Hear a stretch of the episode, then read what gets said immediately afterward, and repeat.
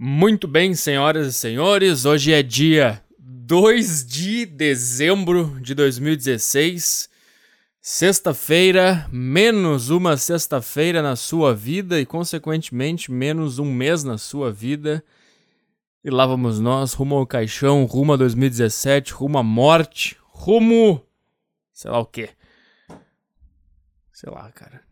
Que que semana bizarra. Que final de ano. Hã? Eu tô falando óbvio da, do negócio que aconteceu com a Chapecoense. Mas, do que aconteceu com a Chapecoense, dá pra analisar um monte de coisa. E. Só pra você ter uma noção, cara. No dia anterior, quando é que caiu o avião lá, cara? Quando é que caiu? Eu não lembro já. Eu não lembro mais nada. Eu não sei mais é, noção de tempo, noção de. Eu não sei, eu não consigo mais me inserir no tempo é, da existência. Tá completamente confuso tudo pra mim. Mas vamos lá, sei lá, caiu quando? Um dia antes de cair, eu tava falando com um amigo meu que eu tava é, programando com ele uns negócios pro podcast de final de ano. Eu tenho que fazer aqueles comerciais fictícios e tal. Eu tava falando com ele, a gente tava procurando coisa para fazer piada. Aí eu perguntei pra ele, cara, não teve nenhuma tragédia esse ano ainda que a gente, que a gente possa fazer piada. Aí o cara, pois é, não teve tragédia esse ano. Aí, no dia seguinte, Deus me dá uma tragédia. Caralho. Bom, e aí também no, de noite, eu mandei, eu lá na, na página do podcast eu postei que a gente estava entre os 10 top de comédia no Brasil. E, e no, no geral, do podcast do Brasil tava em qual é a posição que é 90? Nonagésimo? E aí eu postei isso lá e depois eu postei um vídeo do Dinho dos Mamonas. E aí, beleza, eu fui dormir e no dia seguinte tem um desastre aéreo. Caralho, e aí também. Eu lembro que eu fui dormir. Aí eu acordei pelas 8, eu abri meu telefone. Ah, ah. Tinha, tinha um amigo meu me mandando um monte de coisa, um monte de mensagem. E aí eu pensei, puta, deu alguma merda, porque ele sempre me manda quando tem alguém, alguma dessas feminista patricinha aí do, desse meu contexto é, de faculdade e ex-namorada feminista, essas coisas. Eu pensei, tá, devem ter feito alguma coisa, o cara veio me mostrar. Né? Não, mas daí ele tinha me mandado lá as notícias, os negócios. Aí bom, fui ver, acompanhei tudo, tal. Uh, e aí, cara, percebi que disso aí surgiram três movimentos. O, o primeiro movimento das pessoas que se comoveram, solidarizaram, ficaram tristes e conversaram com, com as pessoas que também ficaram tristes, né? Uh, todo mundo na mesma sintonia, que é importante, que isso eu vou falar daqui a pouco. E aí teve as feministas lunáticas que começaram a é, começaram a comparar. Ah, porque morre tantas mulheres e ninguém se importa. Primeiro lugar, que todo mundo se importa. Tanto que tem um monte de movimento aí desses de vocês que torram a paciência o tempo inteiro. Por mais que morram 4 mil mulheres assassinadas por ano, em contrapartida morrem 46 mil homens assassinados por ano. É, por mais que essa que vocês queiram achar que num país onde se mata mais, mais do que num país de guerra. É impressionante morrer mulher. Então tá, cara, vai. Mas vocês têm tudo. Vocês têm o apoio da, da população, vocês têm o apoio dos políticos, vocês têm os apoio, o apoio da narrativa jornalística que a mulher sofre, que não sei o que. Vocês têm tudo, cara. Vocês têm tudo. Né? E morre. Sim, morre mulher, e aí morre lá um monte de gente, e aí eles ficam enchendo o saco. Não, não pode é, ficar triste porque os homens fazendo machice, esses monte de absurdo. E junto com essa leva de merda aí, desses caras mala pra caralho, tem uns caras, ah, porque morre gente na África, porque morre gente na Síria e ninguém se importa. Sem ninguém se importa porque eles moram num lugar onde morre gente o tempo inteiro. Porra! Tu quer que o meu cérebro ache inédito uma coisa que não é inédita? É isso que eu não consigo compreender. O que, que vocês querem que meu cérebro pense? Se eu vejo que na Síria tá tendo guerra, o meu cérebro já tá preparado para lidar com mortes naquele lugar. Sem contar o, o fato de que a Síria é longe. Tem outra coisa também, cara. Vou explicar. A gente fica triste, a gente fica espantado, a gente, a gente toma um choque de realidade quando a gente vê a morte por perto, tá? Então, quanto mais perto ela acontecer, O nosso cérebro interpreta que era para ser a gente. Quanto mais perto, maior a chance de ter sido a gente naquele lugar. Nesse caso, a morte. É assim que o nosso cérebro interpreta. É, uma, é um instinto de, de, sobrevivência. Por isso que a gente fica triste. Por isso que a gente lota o estádio. Por isso que a gente troca o perfil, do, a foto do nosso perfil pro símbolo da Chapecoense. É por isso. A gente se põe no lugar. É foi muito perto. E também tem o fato de ser um time de futebol da primeira divisão, que é uma coisa que todo mundo acompanha, que aí dá mais sensação de proximidade ainda. Tem um outro fato, que é os jogadores da Chapecoense jogaram no Grêmio, jogaram no Inter, jogaram no Corinthians, jogaram no Palmeiras, jogaram no Flamengo. O Caio Júnior treinou um monte de time no Brasil. Então são pessoas públicas que quem acompanha futebol conhece elas e, e não sente que são amigas, mas são conhecidos. Então, quando acontece isso com pessoas conhecidas, próximas, a gente sente o, bate, o embaque, bate, sei lá. Ah, o uh, que, que eu tô falando? Sim, e é assim que a gente se protege, cara. Eu, eu, eu vou dar um exemplo. Vou dar um exemplo. Quando o cara das cavernas lá, faz quando tem um vila, viralejo, vilarejo com várias caverninhas lá, tá? Aí tu acorda um dia na tua caverna e a caverna do teu lado foi arrombada, as, os habitantes daquela caverna foram todos esfaqueados, tá todo mundo morto tu vai ficar mal pra caralho. Porque o teu cérebro vai te proteger, vai, vai, vai pensar, podia ter sido eu, foi do meu lado. E a caverna do lado vai sentir também a mesma coisa. A, lá, a, a caverna do outro vilarejo vai sentir a mesma coisa, só com um pouco menos. A caverna da, da outra parte do mundo vai. Quanto mais distante, menos vai sentir. Até que tu vai chegar na caverna lá do outro lado do mundo, na Síria, por exemplo, e os caras não vão sentir, eles vão ficar, putz, morreu um monte de gente, mas não vai sentir porque não foi perto. Aí os caras ficam tentando. Eu não sei o que, é que eles ficam tentando fazer. Ficam tentando fingir que. Olha, me importa. Por que, que vocês estão se importando? É só um time de futebol. Cara, podia ter sido, sei lá, cara, podia ter sido qualquer coisa que caísse. O, não, é um, não é pelo fato de ser um time de futebol que as pessoas estão tristes, é porque o futebol é presente, mas ninguém tá. Puta, morreu um time de futebol. Ninguém tá assim. Ninguém pensa isso. Uh, Bom, e aí tem outra coisa, né? O que mais. Tá, aí teve os caras, as feministas e os, os, militantes. Ah, na África morre. Tanto com a África, cara. Todo mundo sabe, morre gente de fome o tempo inteiro, cara. Se, se, se fosse uma coisa inédita. É que tem que ser uma coisa inédita pra, ser tragédia. É, tem que ser inédito para causar choque. Quanto mais próximo e mais inédito, mais a pessoa vai sentir. Por, por que, que as pessoas ligadas ao futebol no mundo inteiro sentiram?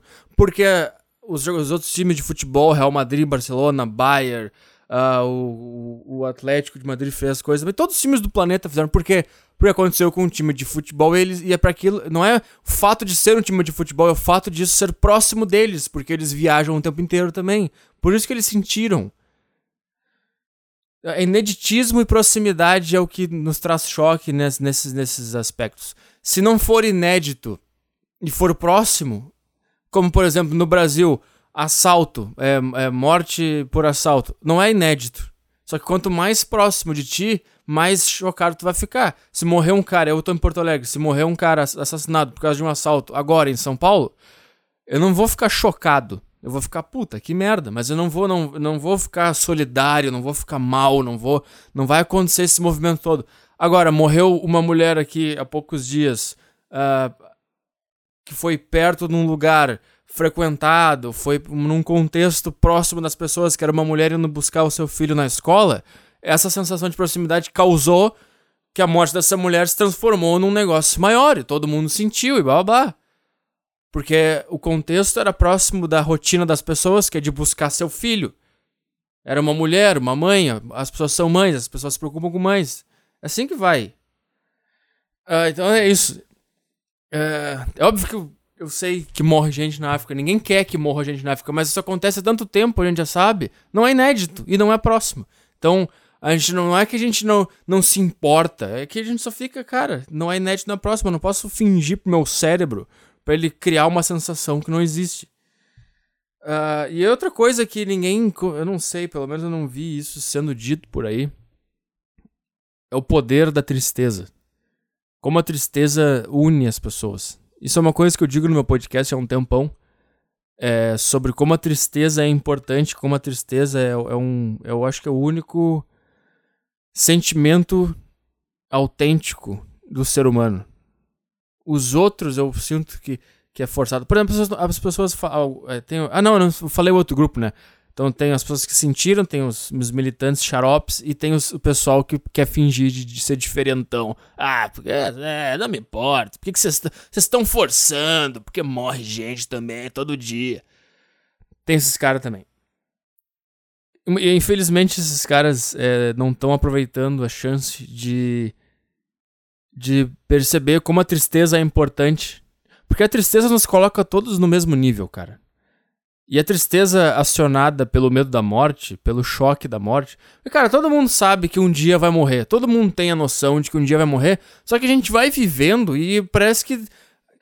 Parece que aquilo lá não existe. Eu acho que o nosso instinto de sobrevivência começa a meio que ignorar que a gente vai morrer, que a gente pode morrer a qualquer momento. E a gente vai vivendo e meio que esquece que existe a morte. E esse, essas tragédias servem para nos colocar no nosso lugar, cara. Pra gente calar nossa boca e opa, somos todos insignificantes. E quando tu admite que tu é insignificante, tu olha pro outro cara e tu acha que ele tá na mesma sintonia. Tu acha que ele também tá presenciando a morte e tá triste por causa daquilo. Porque, cara, a felicidade, cada um é feliz por um motivo.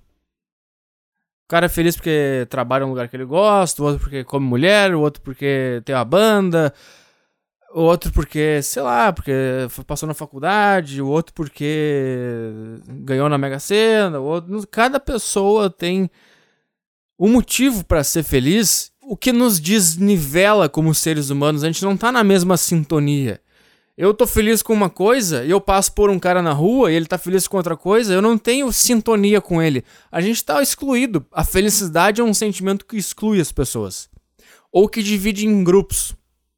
A tristeza é um sentimento que une todo mundo. E ainda mais nesse, nesse, nesse aspecto, claro, tu pode estar triste porque alguma coisa aconteceu, com outro cara aconteceu outra coisa, mas a sensação é a mesma. E é por isso que as pessoas conseguem se identificar no meio da tristeza. Quando tu tá triste porque tua namorada te deixou e tem um cara que tá triste porque ele perdeu o trabalho. Vocês conseguem se conectar com a tristeza. Se tu começar a falar com o cara, o cara, pô, tô mal pra caralho perdi meu trabalho, e tu fala, puta, cara, e eu, minha mulher me deixou depois de tantos. Tem a sintonia. Agora, se tu tá feliz, cara, não tem, não tem sintonia nenhuma. A felicidade, eu acho ela um sentimento bem egoísta, bem merda. E quando acontece essas tragédias, uh, que é acionada pelo medo da morte, todo mundo tá com medo da morte nesse momento. Todo mundo se coloca no lugar. Então, quando tu anda, tu anda na rua, eu acho, por exemplo, em Chapecó, as pessoas estão unidas por causa da tristeza. O cara deve passar na rua e passa pelo outro cara desconhecido, o cara nunca viu na vida. O cara sabe que aquele cara tá triste também, porque ele tá com medo da morte também. Então, essa é uma coisa que une, cara. E aí tu, tu vai olhando o que aconteceu depois disso, cara. Eu sempre disse aqui que quando as pessoas abraçarem a tristeza, e admitirem que a tristeza existe, é aí que vai acontecer a verdadeira revolução que todo mundo está esperando. Essa é a minha teoria. Não sei se eu estou certo ou estou errado.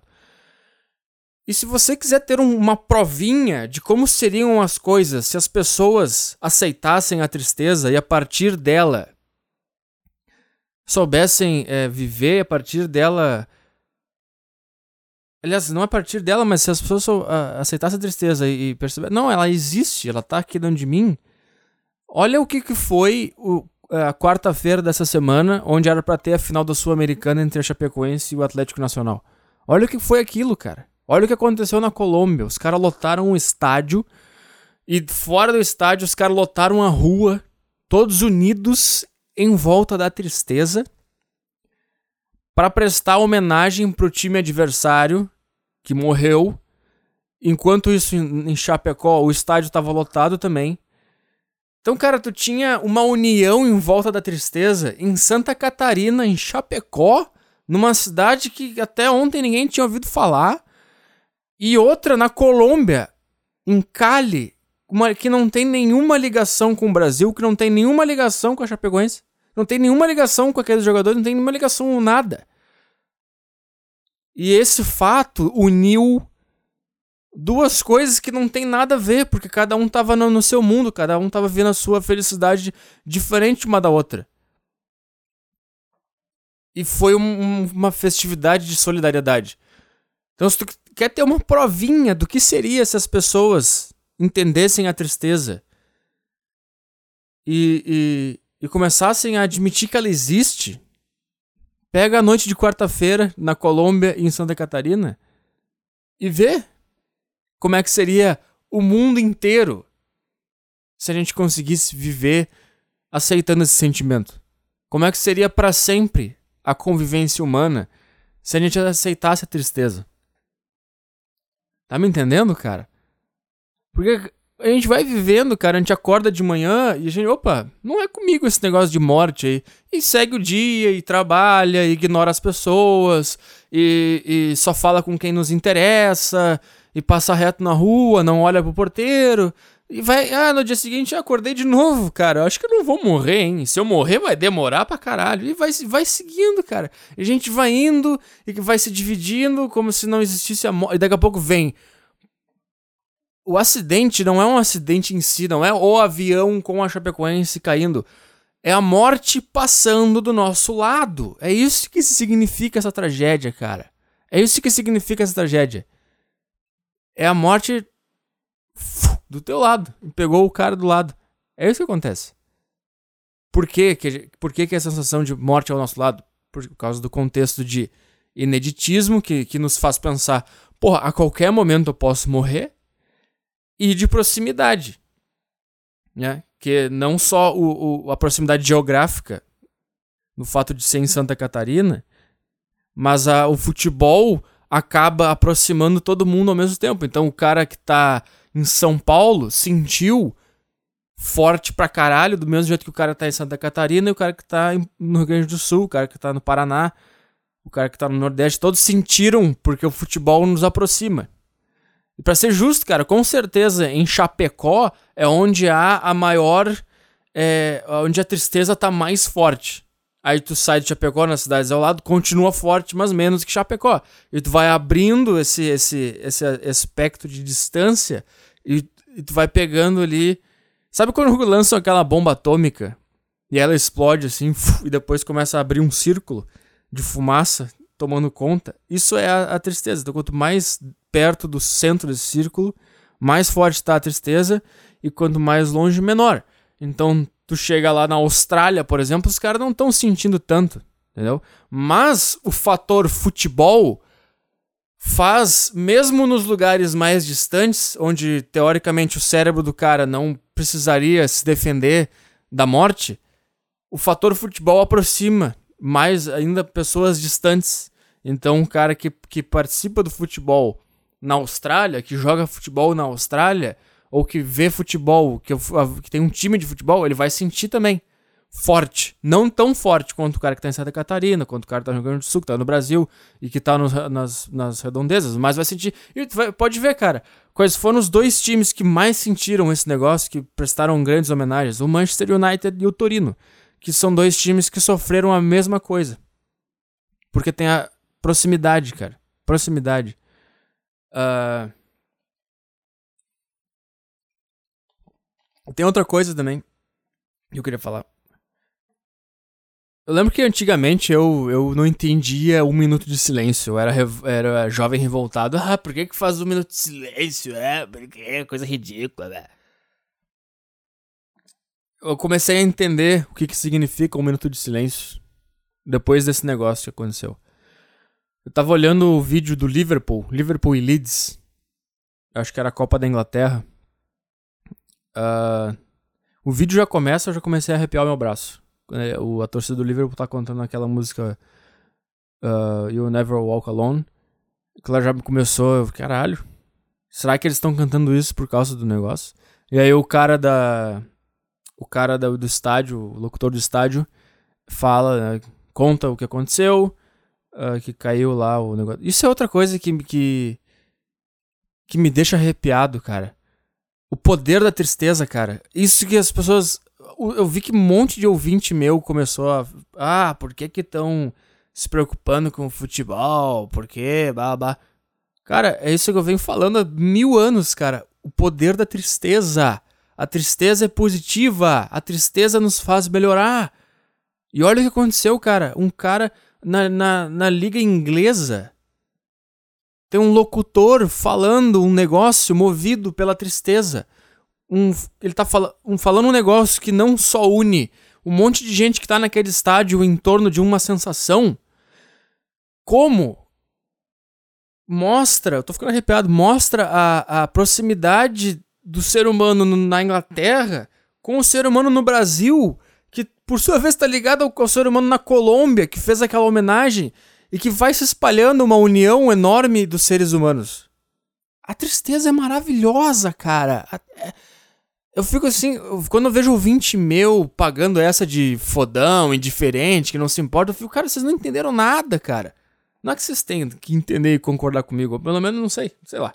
E é lá que eu tô falando. Mas, cara, é isso que eu tô falando há anos sobre a tristeza, cara. E agora tá acontecendo na nossa frente. Tá acontecendo a tristeza, a revolução da tristeza. As pessoas estão se unindo por causa da tristeza. Isso é magnífico.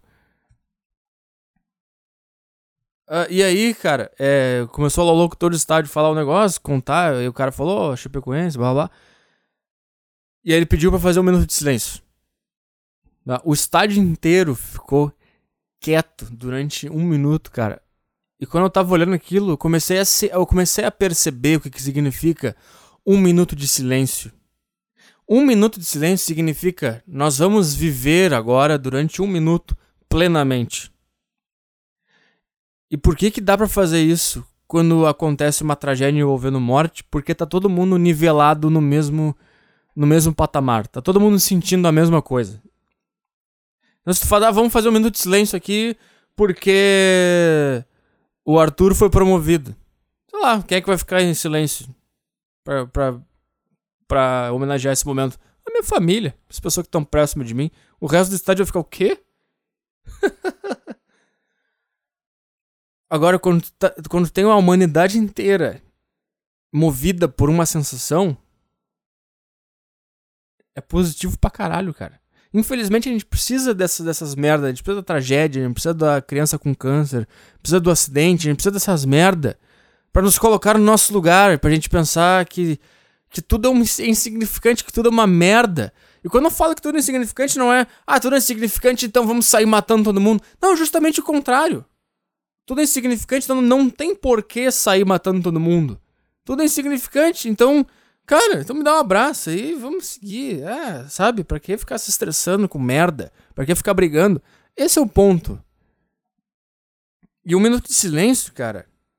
Quando as pessoas ficam um minuto de silêncio quando, alguém, quando acontece uma morte, as pessoas estão vivendo pela primeira vez. Estão vivendo por um minuto. Eles estão dizendo assim: Cara, a gente passou aqui anos sem perceber que a morte é mais presente do que a gente imagina e a gente fica cantando, andando pra lá e pra cá, brigando, e, e, e, conversando, e falando, e ouvindo música, indo pra festa, e trabalhando, e estudando, e buscando coisas, e, e sei lá, cara, e discutindo política, ideologia, discutindo futebol. E a gente nunca percebeu que tudo isso aqui é uma merda, que tudo isso aqui é uma das coisas mais significantes. Não, que a vida é a coisa mais significante da própria vida. Que isso aqui é só a passagem pra morte. Porque a gente nunca, a gente nunca ficou em silêncio. Por que, que a gente nunca ficou em silêncio?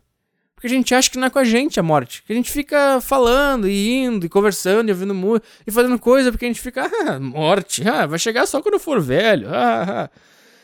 E quando dá esse baque, quando a morte vem e dá na tua cara e mostra assim, cara, olha aqui, ó, eu tô aqui do teu lado. As pessoas fazem o quê?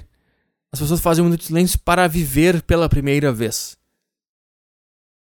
Eu tava olhando aquele vídeo do Liverpool, o silêncio, cara, e eu pensei, eu tava olhando para eles e eu comecei a ver, cara, esses caras estão vivendo a plenitude humana pela primeira vez nas suas vidas. Porque só quando tu fica em silêncio, parado, é que tu realmente está vivendo o teu corpo, a, o teu ambiente, a pessoa do teu lado, o contexto inteiro. É só aí que tu consegue ter ciência de si mesmo e perceber a vida. É quando tu fica em silêncio. Tudo o resto que a gente faz é para fugir da vida. Trabalhar, estudar, festa, futebol, música, amizades, programação, o churrasco domingo, a corrida, a academia, a alimentação, tudo isso a gente faz para fugir do absurdo que é estar vivo. Esse é o nosso ponto de partida. É o medo de estar vivo, de, de, de morrer sem nada, de, de, perceber que tudo é uma merda. E a gente vai se distanciando da morte, a gente vai se distanciando da tristeza, a gente vai vivendo, fazendo as coisas, fazendo as coisas, fazendo... E a maioria das pessoas não tem a noção. Eu sei, eu, você, meu ouvinte, a gente segue a vida e a gente tem a tristeza, a gente já sente a tristeza, só que agora a gente tem um monte de gente na mesma sintonia, cara. E o minuto de silêncio, o cara tá parado vivendo, vivendo e não só vivendo, mas pensa aqui comigo, cara, quando tem duas pessoas no mesmo ambiente, tu não consegue ficar em silêncio. Tu não consegue ficar em silêncio. Cara, tu entra no, no elevador com uma pessoa, o tempo de do elevador sair do térreo e ir pro teu andar é um negócio que tu fica. Ai, meu Deus, que coisa. Ai, caralho, que que eu... E o outro cara também tá, meu Deus céu, que coisa, que, que eu falo alguma coisa, não falo alguma coisa. Tu entra num, numa, num. Vai na recepção do dentista, tem um cara lá, tu senta lá e tu Puta, tem um cara aqui. Ah, meu Deus. Porque tu vai ter que ficar em silêncio junto com um cara. Vocês não estão na mesma sintonia. Aquela, aquela sensação de plenitude da vida. Ela incomoda numa situação dessas. Porque tu não, o cara não tá na mesma que a tua. O cara não tá vivendo a mesma coisa que tu tá vivendo. Então vocês não estão unidos. Então tu tem que inventar um diálogo no elevador. Justamente porque vocês não estão unidos. Porque tu tem que tirar aquilo de, de, de perto e simular uma união, para simular uma interação pessoal, para simular uma amizade. Porque no fundo a gente está completamente desconfortável por estar vivo, por estar no meio ambiente, no mesmo ambiente. E quando existe um fato que nos une, e esse fato é a morte passando do nosso lado, tu não precisa falar nada. Tu tem 50 mil pessoas num estádio que conseguem ficar em silêncio durante um minuto e estão confortáveis com aquilo. Porque elas todas estão na mesma sintonia, todas elas estão confortáveis com, com estar do lado de uma pessoa que elas nunca viram na vida. Olha como é que é um estádio normalmente, cara. É, é gritaria, é conversa, é, é papo, é aquele. É isso. Porque tu tá num estádio, porque tu tem que. Tu não pode ficar em silêncio. Imagina se todo mundo ficar em silêncio no estado do nada sem ter acontecido nada. Todo mundo vai ficar desconfortável. Porque ninguém tá no mesmo, na mesma sintonia, ninguém tá movido por um negócio. E sim, a nossa tristeza por causa da Chapecoense não é a Chapecoense, não são as pessoas que morreram. Porque elas morreram, cara. Morreram, elas não estão sofrendo, elas morreram. A nossa tristeza é justamente por perceber, e não, isso não é consciente, eu acho que o nosso cérebro é um, é um mecanismo de defesa do cérebro contra a, a, morte. O instinto de sobrevivência de fugir da morte. Então ela nos, ela nos choca quando a gente vê a morte pra gente se cuidar. Pra gente. Por exemplo, vai ter gente agora que não vai entrar em avião por um bom tempo. Por quê? Instinto de sobrevivência. O teu cérebro te chocou com um acidente de avião para te proteger de sofrer um acidente de avião. Então as pessoas estão envolvidas nisso. Uh, e, e, e para ser. Bom, pra ser sincero, eu, eu não tô triste porque o Kempis morreu, porque o Bruno Rangel morreu, por exemplo. Eu, particularmente, estou triste porque eu acompanho o futebol, eu conhecia eles, eles eram próximos a mim no meu imaginário. Mas agora, pensando um cara que nem sabe quem é o Bruno Rangel, que nem é o Kempis e blá blá, as pessoas não tão tristes por causa da morte deles. A gente tá triste, um, porque a gente percebeu. Eu já sabia, e você, meu ouvinte, provavelmente já sabia, mas agora a gente tem as pessoas ao redor também sabendo isso. Eu vou falar gente, no caso a humanidade, percebeu que a morte tá aí, muito presente, e ela pode te pegar a qualquer momento. E dois, porque tu, se, tu te solidariza com as pessoas ao redor por causa dessa tristeza. Então tu tem, a, tu tem as famílias que ficaram, tu tem os filhos que ficaram. E como tu tá sentindo a mesma tristeza que eles, porque tu consegue te identificar no caso, a morte, porque, por exemplo, se, se morre teu pai, o cara do teu lado, ele imagina o pai dele morrendo. E o cara cria uma ligação contigo. Entendeu? Agora, eu que não tenho pai, se, meu, se o pai do cara morrer, eu não vou sentir tanto porque aquilo não, não faz parte do meu mundo. Eu não tenho pai. Só pra perceber como a gente vai se identificando com coisas, cara. E nem todo mundo consegue se identificar com a mesma coisa. Por isso que a humanidade é tão desunida. Por isso que tem. Os caras brigam por causa de futebol, os caras brigam por causa de política, os caras brigam por causa de, de ideologia, o cara faz uma piada da regatinha de bater mulher, os caras brigam, o cara ameaça bater, o cara ameaça perseguir, o cara ameaça que não vai mais poder ir na faculdade. Tá me entendendo, cara? Que as pessoas têm cada um seu interesse. Tá me entendendo? E quando tu tem interesses próprios, tu interpreta tudo no mundo como se fosse aquilo ali o que vale e tu tem que brigar por aquilo.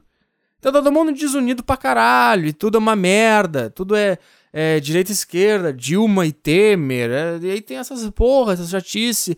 É, domingo passado quebraram a casa de uma pessoa por causa do drone lá, do Grenal, o cara botou um drone no, no estádio com, a, com o fantasminha da série B, foram lá quebraram uma, uma casa que nem era do cara. Tá me entendendo, cara? Porque tá todo mundo desconectado. Tá todo mundo na sua. Tá todo mundo vivendo a sua.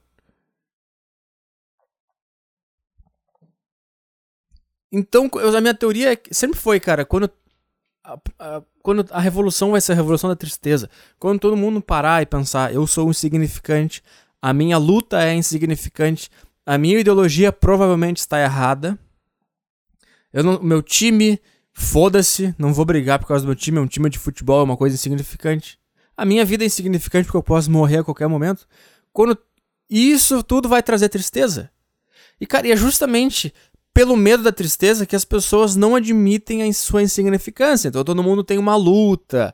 A feminista é feminista, o esquerdista vai para frente e, e, luta. Aí tem os, os, os conservador lá é, brigando lá não sei aonde por causa do invadindo o Senado, e aí briga com os esquerdistas, e aí tem os times de futebol, cada um briga com, com um time de futebol, tem os caras que gostam da banda tal, e briga com o cara da outra banda. Por que, que as pessoas fazem isso? Porque as pessoas estão fugindo da tristeza. Todos os conflitos que existem é porque as pessoas estão admitindo fugindo da tristeza, não querem admitir que a tristeza faz parte delas. E eu vejo que essas tragédias ninguém queria que acontecesse, óbvio. Mas elas são importantes para nos puxar de volta para a realidade e perceber que é tudo uma grande brincadeira, cara. Que tu pode amanhã embarcar num avião morrer, pode entrar num carro morrer. Cara, qualquer impacto um pouquinho mais forte no teu corpo, tu morre, cara. Se faltar luz, faltar água, é, nossa vida é muito frágil, cara. É muito frágil. E esse é o ponto. É por isso que eu aqui, eu não levanto bandeira nenhuma. Eu não, eu não, eu não sei, cara, como é que eu vou defender um posicionamento, um negócio? Se eu não faço a menor ideia. Porque como, quando eu consigo admitir que a minha vida é insignificante. E por que eu consigo rir de várias coisas. Porque eu consigo fa falar merda de qualquer coisa. Eu não brigo com ninguém, cara. As pessoas acham que eu, que eu vou ver um. Um. Que é uma feminista na minha frente eu vou brigar com ela. Não vou, cara. Eu vou gravar um podcast falando bobagem, falando da, da, das incoerências dela. Mas, cara, no meu, no meu, na minha vida, no meu dia a dia, eu não vou fazer nada com ninguém, cara. Com ninguém. Entendeu? Esse, esse é o ponto, cara. O que eu faço é me divertir pra caralho. Porque eu sei que a vida é insignificante. Então, e eu vejo nesses momentos de comoção nacional, ninguém admite que a vida é insignificante, mas o cérebro tá dizendo a vida é insignificante, é por isso que as pessoas se comovem. E essa, essa sensação toda trouxe todo mundo junto, cara. Sabe, cara, tirando as feministas lunáticas, que usaram isso como palanque, palanque? Como palco, pra merda da ideologia delas, pra ficar postando testando no Facebook e ficar. Eu só penso na, na luta delas. Tirando elas, cara, o resto, tirando elas e os mala que começaram, ah, são um time de futebol, é, não me importo. Tirando esses caras, o resto, todo mundo se uniu, cara. Isso é positivo pra caralho. Isso é ótimo. Isso é o que eu sempre quis, de, de, desde que eu comecei esse podcast. Eu sempre falei isso, cara. O dia que a tristeza for admitida como um, um, sentimento que tá aí, presente, as pessoas pararem de tentar fugir dela, o mundo vai ser melhor. E a gente tá tendo uma semana aí de provinha de como seria melhor o mundo. Porque, cara, eu tive vontade de falar com pessoas quando aconteceu isso. Tive vontade de conversar. Pô, como é que tá aí? aí, como é que tá a vida? Falei com um cara que eu não falava há muito tempo. Sabe, cara, me deu vontade de. Porque eu sabia que as pessoas estavam todas na mesma sintonia. Na mesma sintonia que eu sempre estive. E agora eu posso me unir com as pessoas. Eu posso falar com as pessoas. E. Eu vou falar aqui. Eu, faço um podcast às vezes com o, com o Jean, do Encanador Chapado sobre futebol. E eu vi um tweet dele sobre isso, ele dizendo assim: ah, não sei quantos mil, mil anos de civilização e o ser humano ainda não sabe lidar com a morte. Não sabe? eu fiquei, cara, como não sabe?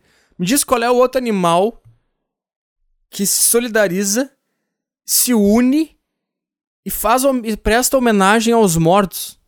Isso é lidar com a morte. Os outros animais não sabem lidar com a morte, que morre o cachorro do lado do outro cachorro, o cachorro passa reto. Morre o macaco no lado do lado do macaco, mas tá bom, morreu. Morre uma minhoca do lado da minhoca, continua vivendo a vida. Porque eles não sabem lidar com a morte, porque eles não sabem que a morte existe. Para eles é, ah, morreu. Eles não têm a consciência da finitude da vida. O fato de a gente ter consciência da finitude da vida nos faz perceber a própria morte e nos faz perceber que alguém morreu quando alguém morreu. E nos faz perceber a consequência que a morte daquelas pessoas vão causar para as famílias, para as pessoas que dependiam delas, etc. Então a gente sabe lidar com a morte, e muito bem. Tu vai me dizer que dois estádios lotados, um em Santa Catarina e outro, outro em, em. Como é que é? América de Cali? E outro em Cali, na Colômbia. É Cali? Ou é o Atlético Nacional? Sei lá. Outro na Um estádio lotado em Santa Catarina, outro estádio lotado na Colômbia. O que mais que a gente precisa fazer para estar lidando com a morte? Isso é, isso é, isso é, é apre... não só aprender a lidar com a morte, mas mostrar que o ser humano sabe lidar com a morte. Melhor do que qualquer outro animal. Eu não sei qual é, qual é a proposta que, que bata um avião no morro, é, morre um time de futebol, que é próximo a todo mundo pelo, por causa do contexto, e a gente fique, é, morreu e continua vivendo. Isso seria não lidar com a morte.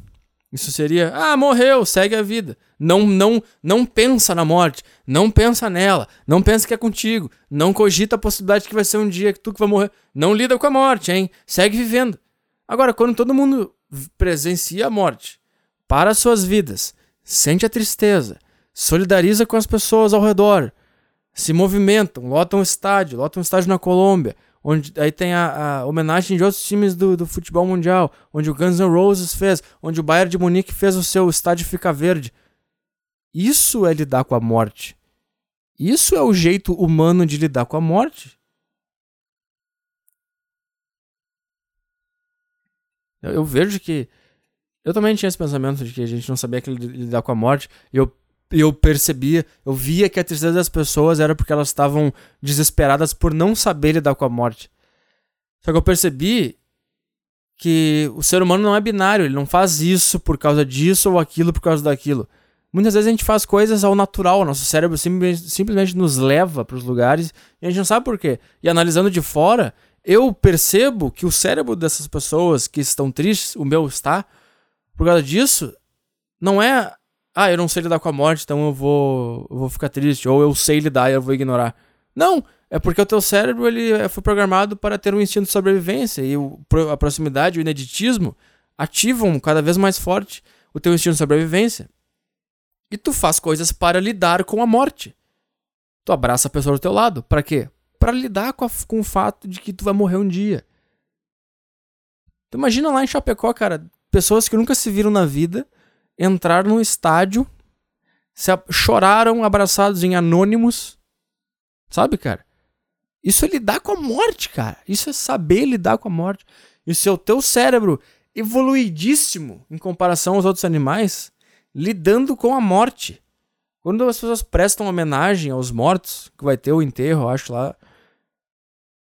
Esse evento é lidar com a morte, cara. Me diz qual é o outro animal que enterra os seus, os seus companheiros de espécie, que, que, que, que abraçam os outros por causa da morte, que, que se unem. Sabe, cara? Imagina, só acha que um cachorro vai morrer em Santa Catarina e no dia seguinte vai ter uh, 50 mil cachorros unidos na Colômbia. Não vai ter. Ah, porque eles não têm informação. E se tivessem? E sabe o que? A única coisa que faria os cachorros se unirem em volta da morte se eles tivessem consciência, porque para tu interpretar a informação, um, um bando de cachorro morreu vindo pra Colômbia, para tu interpretar essa informação e conseguir engolir ela e entender, tu tem que ter um nível de consciência alto, que nenhum outro animal tem. Tá entendendo o que eu tô te dizendo? Que eu pensei no argumento, ah, e se o cachorro, os cachorros da Colômbia ficassem sabendo que os cachorros de Santa Catarina morreram? Exatamente esse ponto. Ele só vai saber se ele tiver um nível de consciência altíssimo, que ele vai ter um cachorro, pelo menos, para passar a informação, para divulgar a informação, e vai ter que ter outros cachorros para interpretar aquela informação entender a informação, absorver ela. E pra tudo isso tu precisa de um nível de consciência enorme, cara. E a gente tem consciência. A gente tem consciência.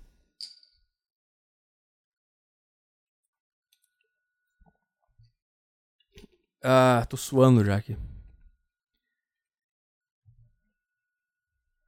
Eu não sei mais nada, cara. É, esse podcast não é. Não vai ser engraçado porque eu não consigo. E tem outra coisa também, cara. É. A, me a mesma. A mesma. Eu fiquei abalado com o negócio. Mas eu sabia porque eu tava abalado. Pra mim era. Pode ser até um sentimento meio macabro, mas eu. Eu percebi assim, cara, isso aqui. É necessário. Não, eu não tô dizendo que era necessário que a, o time inteiro da Chapecoense morresse. Tô dizendo que a morte como um todo ela é necessária que se apresente para nós de tempo em tempo. Pra gente perceber as coisas. E eu tava. Eu fiquei triste pra caralho. Eu fiquei mal. E eu entendi porque eu tava mal. E eu percebi isso aqui vai ser positivo, porque as pessoas vão se unir em volta disso. Não vai ter mais guerrinha, não vai ter mais briguinha. Tu imagina, cara, aqueles caras da Colômbia lá, os barra brava da Colômbia lá. Eu não sei, cara. Eu não sei se eles eram uma torcida violenta, mas Tu viu o que eles fizeram, cara? Os caras lotaram o estádio e ficaram tocando música pra Chapecoense, cara.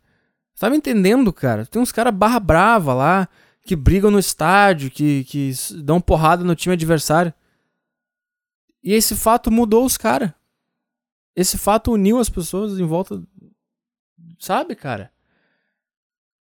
As pessoas, ao invés de aproveitar esse momento de solidariedade, de falar com as pessoas, de ser legal, de, de quebrar essas barreiras de diferença, de time de futebol, de posição ideológica, de feminismo, de blá blá. blá.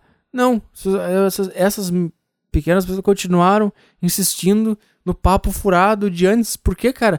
Porque vocês não conseguem lidar com a morte.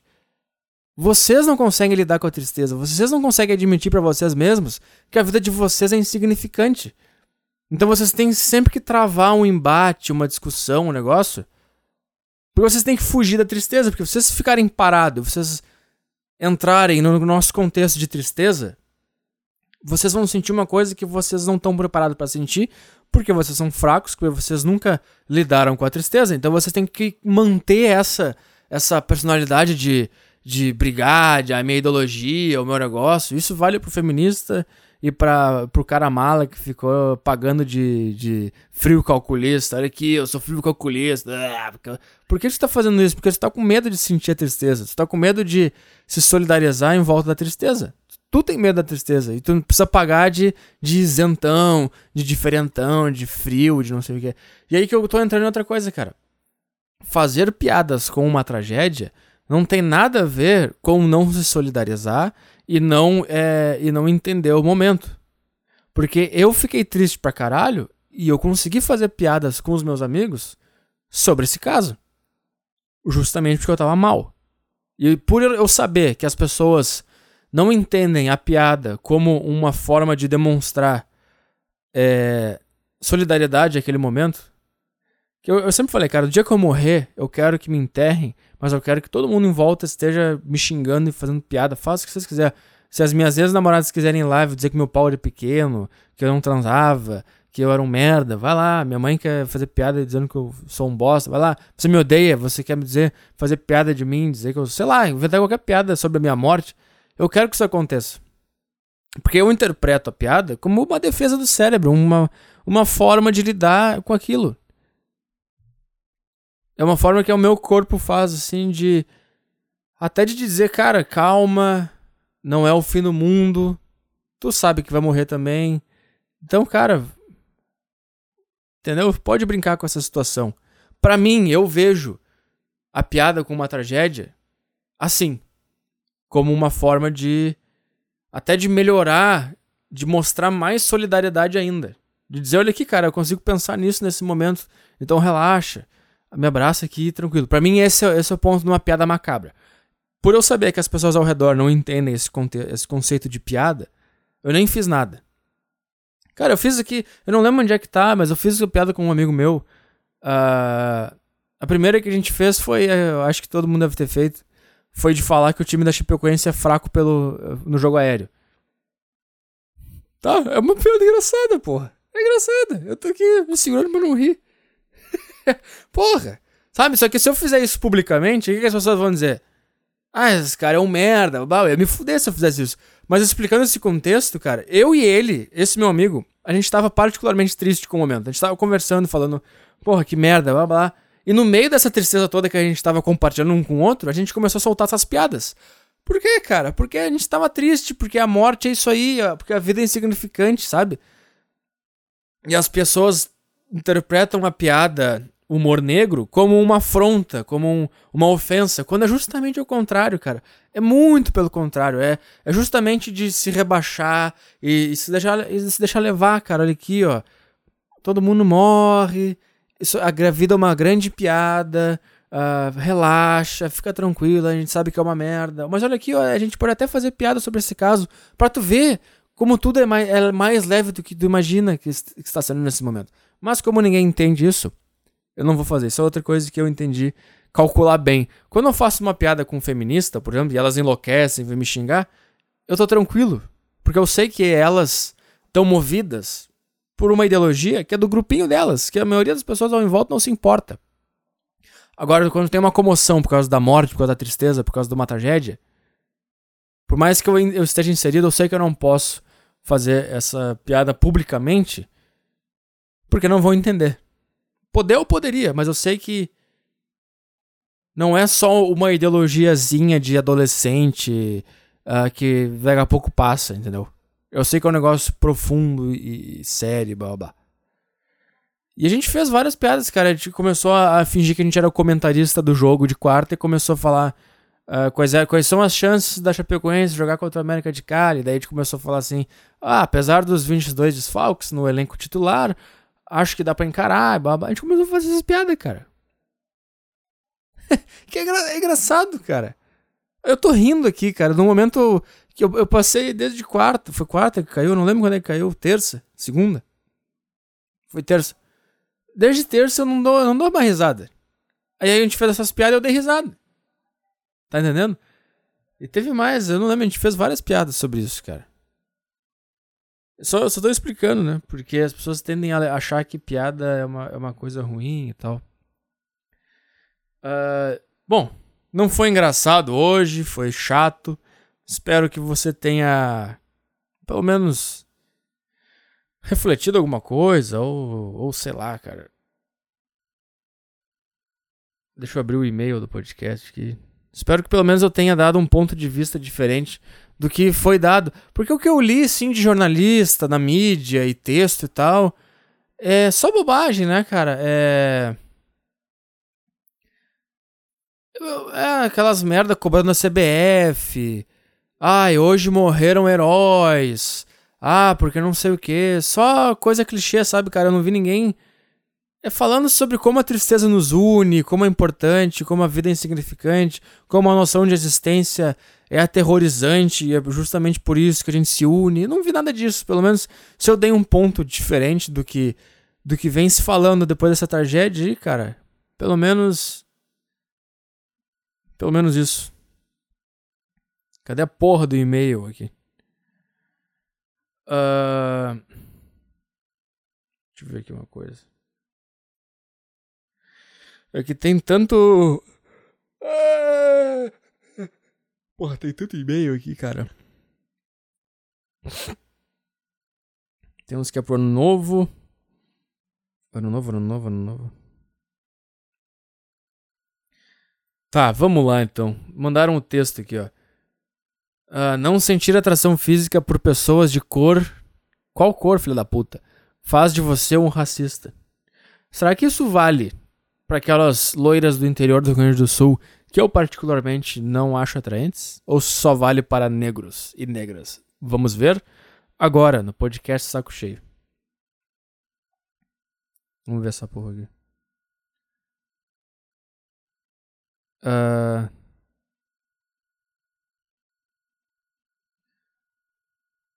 Não tô entendendo nada. E chegamos ao terceiro artigo da nossa série, blá blá. Tá, tá, cadê o. Ah, mas isso aqui não é um texto, não é um artigo. Ai. Tá, o cara me mandou um texto criticando um texto que dizia que não sentia atração física por pessoas de cor faz de você um racista. O cara já fez o meu trabalho, então eu não vou ler esse e-mail. Excluir. Uh... Tá, vai aqui, ó. Tenho 17 anos.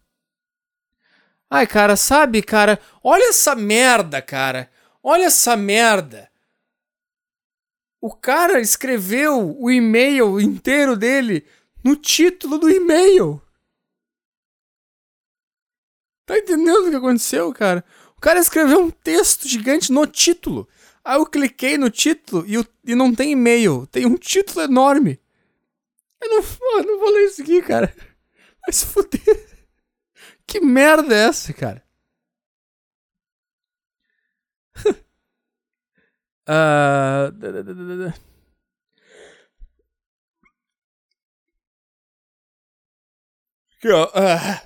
Me desapeguei emocionalmente e minha ex virou esquerdista. Olá, Arthur. Hoje foi um dia feliz para mim. Descobri que a puta da minha ex virou esquerdista, jovem merda, lixo. Mas antes de tudo, gostaria de falar que consegui alcançar o desapego emocional. Que? Conseguiu o quê? Algo que me fez voltar uma vez ao, há um tempo atrás com ela. Me conta a história, caralho. Essa vaca tinha me chutado porque ela supôs que eu era bissexual sem prova nenhuma. que? ah, meu Deus do céu. Eu eu insistentemente dizia que não e que ela não tinha razão para supor aquilo. Por que não disse que era? Eu sou. Pronto. Sei lá, cara. minha namorada falava que eu era gay, eu falava, sou, sou gay. Gay pra caralho. Pronto. Não tá gostando? O que, que eu posso fazer? Eu ficar insistindo nessa aí? Eu não sei. Vai se fuder. Fui um merda e chorei no dia seguinte, fiquei pensando nesse chorume. Cara, muito estranho isso aí. Ela tirar do cu que tu é bissexual e terminar porque tu é bissexual. Que bizarro. E fiquei, tá, ficou chorando. Tá. A vaca tinha ido para uma universidade federal. Tá. Estudar um curso escroto alternativo de humanas. Ela aceitou e queria a encontrar. Que? Ah, tá. Tu pediu pra voltar pra ela e ela tava na Universidade Federal.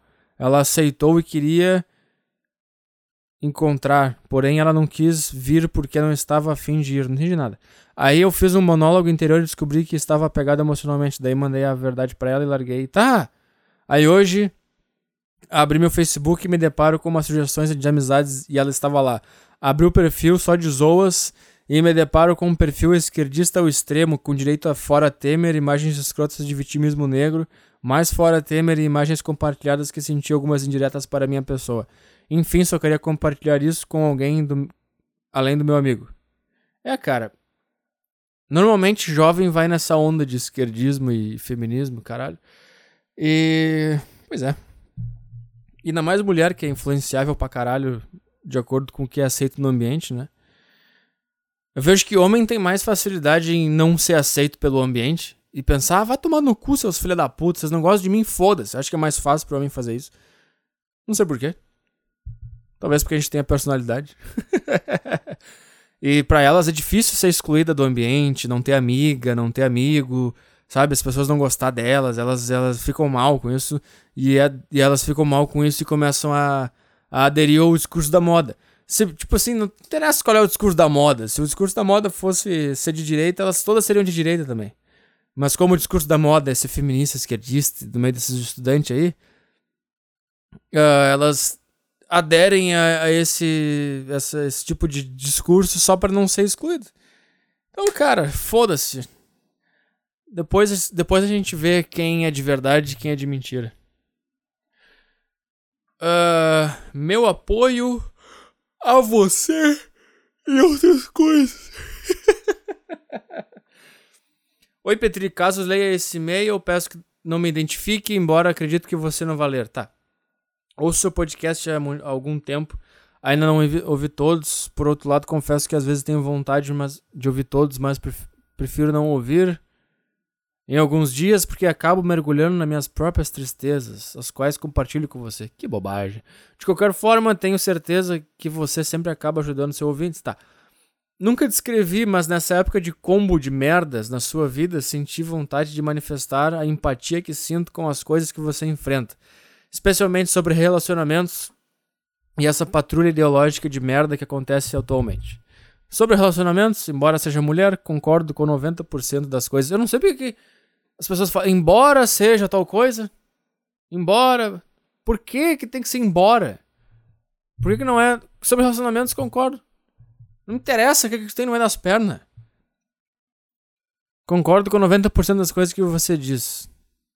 E espero que a dor que sentiu tenha te feito entender que você não precisa aceitar um relacionamento com alguém que só te perturba a paciência e não percebe que a felicidade ou algo próximo a ela está na paz das pequenas coisas. O tempo que você gasta com alguém assim está impedindo que, impedindo que conheça algum, algum dia uma menina mais parecida com você. Na boa, é melhor ficar sozinho até achar alguém que nos dê paz do que viver atormentado por alguém que diz que te ama e só te magoa.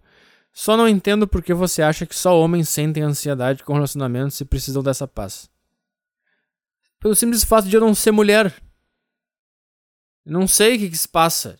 Eu tento adivinhar o que, que se passa na cabeça das mulheres com as quais eu me relaciono.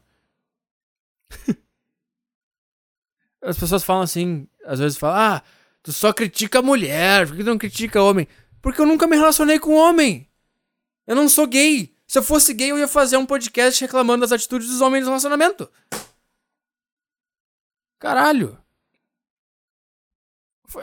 Faz, faz as críticas, ué tua mulher é heterossexual, faz as críticas sobre os homens. Pronto. Não... O que, que tu quer que eu faça? As pessoas ficam incomodadas com os negócios que eu fico maluco. Tá. Só não entendo porque você acha que só homens sentem ansiedade em relacionamentos, com relacionamentos e precisam dessa paz. Acho que tudo que você relatou depende mais do, do que disse sobre ser íntegro e do que anseia para a sua vida íntima do que da diferença biológica, apesar de concordar que ela existe. Aí também tem outra coisa, cara.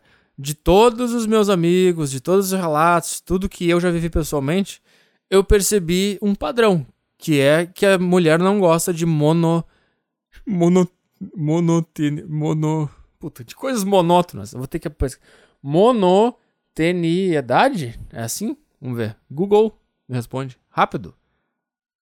Não, não existe essa palavra. Monoteniedade. Eu vou inventar ela agora, então. Eu percebi que as mulheres é, têm aversão a uma vida monótona e a uma vida sem muita promessa e sem muito programa diferente e sem muita emoção. Eu percebi isso. E percebi pelos relacionamentos dos meus amigos, percebi, percebi pelos meus relacionamentos desde que eu sou criança, chega uma hora que as coisas estão muito paradas e isso começa a incomodar elas. Percebi isso. O que, que eu posso fazer? Tem outra coisa, eu não sou o ditador do planeta. Se eu falo uma coisa, não significa que isso aconteça com todas as pessoas do planeta Terra. Não significa que as pessoas vão começar a fazer isso. Significa que é a minha visão sobre coisas que eu vivi e coisas que eu percebi outras coisas vivendo. Caceta. Sabe qual é a coisa que vai me fazer perceber que não é assim? Quando eu me envolver com uma mulher que não se importe em viver uma vida simples, sem sair para jantar, sem cinema, sem ter que fazer uma coisa diferente a cada dia, que gosta das coisas simples. O dia que isso acontecer, eu vou mudar minha opinião. Só isso. Uh, tá, apesar de concordar que existe a diferença biológica. Tá, não estou dizendo isso para defender as mulheres. Mas porque se você associar todos esses defeitos a elas, você vai achar sempre que se relacionar é automaticamente aturar certos defeitos e você vai aceitar isso de novo daqui a um tempo, quando na verdade há casais no mundo que vivem essa paz, um, cinco ou seis.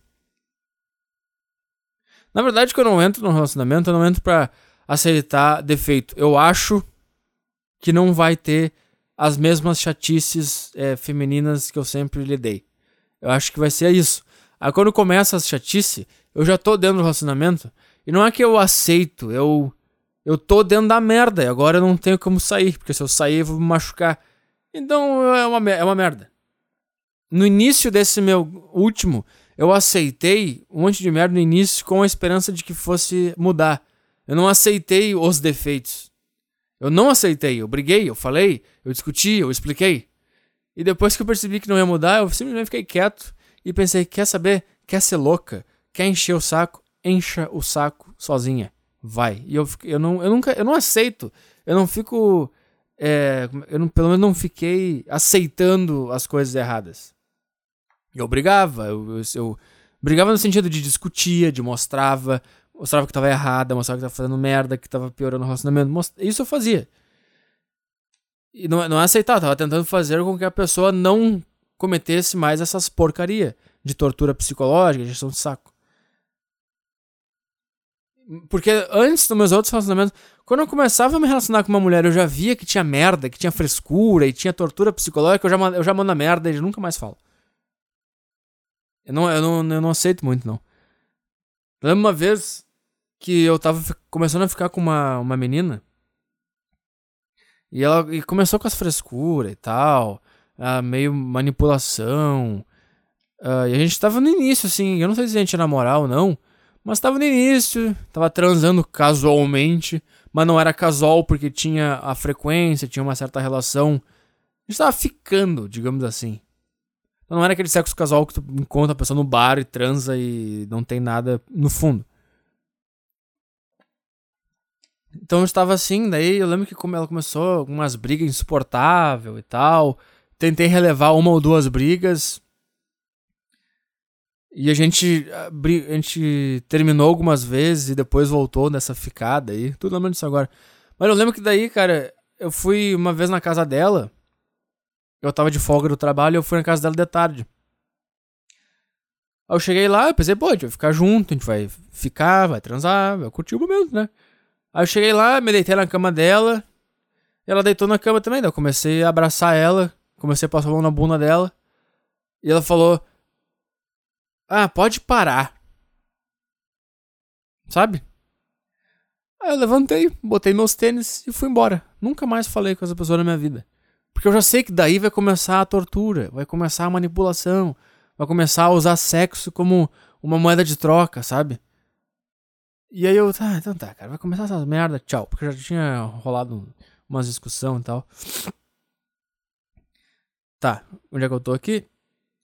Se eu associar esses defeitos, você vai achar que sempre que relacionar automaticamente aturar certos defeitos e você vai aceitar isso, tá? Quando você fala das compras no mercado, é um exemplo disso no sentido oposto. Porque não é uma coisa comum de homem gostar, não, cara. É assim. Pelo menos. Então eu vivo num. Eu vivo com ETs dos meus amigos. É que o fato não é ir no mercado. É fazer uma coisa simples com a pessoa que você gosta. É isso que significa quando eu disse que para mim ir no mercado com ela era a coisa mais legal do mundo. Não é o mercado em si. É fazer uma coisa simples. Que eu vou ter que fazer pro resto da minha vida. Com ela ou sem ela, eu tenho eu continuo indo no mercado. Entendeu? e sem a companhia dela, eu não gosto tanto de ir no mercado. Eu não gosto. Eu acho bem chato. Vou lá, puta, tem que fazer as compras. Vou lá. Quando eu tô namorando, não é ir no mercado que eu gosto. É de fazer algo simples, rotineiro, que eu vou ter que fazer, querendo ou não, e que eu acho um saco. Vou fazer com uma pessoa que eu gosto e que gosta de mim. Então, essa coisa simples, essa coisa rotineira, essa coisa que é, é sacal de fazer, todo fim de semana fazer o rancho, vai, se torna uma coisa boa porque eu tô com uma pessoa que eu gosto e que gosta de mim. É isso que eu tô falando. Não tô dizendo que ir no mercado, eu, eu vou, oh, que legal, vou no mercado. Pelo contrário, isso é coisa de quem quer um relacionamento tranquilo, fazer compras, ver coisa para casa juntos, seja homem ou mulher. Não. Não. Não é isso que eu tô falando. Não é o fato de fazer compras, é o fato de eu fazer uma coisa que eu vou ter que fazer pro resto da minha vida, que tem a ver com a minha sobrevivência como ser humano, de alimentação, que é enjoativo fazer todo fim de semana. É isso que eu tô falando. É tipo dormir junto. Dormir. É, ah, é legal dormir porque é dormir. Mas se eu pudesse escolher não dormir, eu não dormia mais. Eu ia ficar fazendo coisa. Ficar lendo, escrevendo, jogando, uh, me exercitando, pesquisando, sei lá, fazer alguma coisa. Mas dormir é uma coisa que eu tenho que fazer sempre. Todos os dias eu tenho que fazer. É uma coisa que se torna maçante. Pô, chega lá, um horário, o cara fica com sono, tem que dormir. Eu gosto de dormir com a pessoa, uma pessoa junto, por quê? O físico de dormir com a pessoa junto eu não gosto, porque é ruim porque a pessoa te amassa na parede e tal, mulher é assim. Mas o que que simboliza aquilo? Eu estou fazendo uma coisa que eu tenho que fazer pro resto da minha vida. E eu tô com uma pessoa fazendo uma coisa igual a mim, do meu lado, junto comigo. Nós estamos juntos, nós estamos na mesma sintonia. É isso que eu tô falando, cara. Não tem nada a ver com ver coisas pra casa. Até porque isso deve ser chato pra caralho. Isso deve ser coisa de mulher gosta de fazer isso aí. Por que, que com, com ver coisas para casa juntos é uma coisa que a mulher gosta de fazer? Porque é uma coisa inédita. Ninguém fica comprando coisas para casa o tempo inteiro. Tu mobília a tua casa uma vez e acabou. E pelo fato de ser inédito, uma coisa especial, um evento, as mulheres gostam muito mais de decorar a casa e, e, arrumar as coisas e ver onde vai ficar o abajur, onde a gente vai botar essa estante. Ai, vamos na loja ver qual é a cor da cortina, porque é uma coisa inédita, é uma coisa que não vai acontecer de novo. Homem não gosta de ver coisas para casa juntos, porque é um negócio que só acontece uma vez e não é uma coisa que tu vai precisar continuar fazendo, não é um trabalho de, de longa data, com sem, sem previsão para terminar. Entendeu? Eu já desisti de morar com um cara que vivia procurando briga inútil, complicava tudo e não curtia nem preparar um lanche juntos. Tá, até aí eu entendo. Escolher as coisas para casa, isso é chato. Isso é coisa da mulher. Escolher coisa para casa, tu vai escolher. Tá? Porque tu foi programada biologicamente pela natureza para cuidar do nosso ninho. É por isso que tu adora escolher coisa para casa além de ser né, um negócio inédito, um evento. Entendeu? Enquanto pro homem é mais legal comprar comida, porque acho que tá no nosso, nosso biológico, nosso DNA, o negócio da caça ainda. Então a gente ir no mercado comprar carne, comprar o arroz, comprar o feijão junto com a nossa mulher, significa que a gente tá saindo da caverna, indo colher planta e caçar o veado. E estamos mostrando pra mulher que ela vai sobreviver comigo, porque eu consigo matar o veado, eu consigo matar o leão. Vocês gostam de cuidar do ambiente da casa. Ai, vamos escolher a pintura, a cortina, blá blá.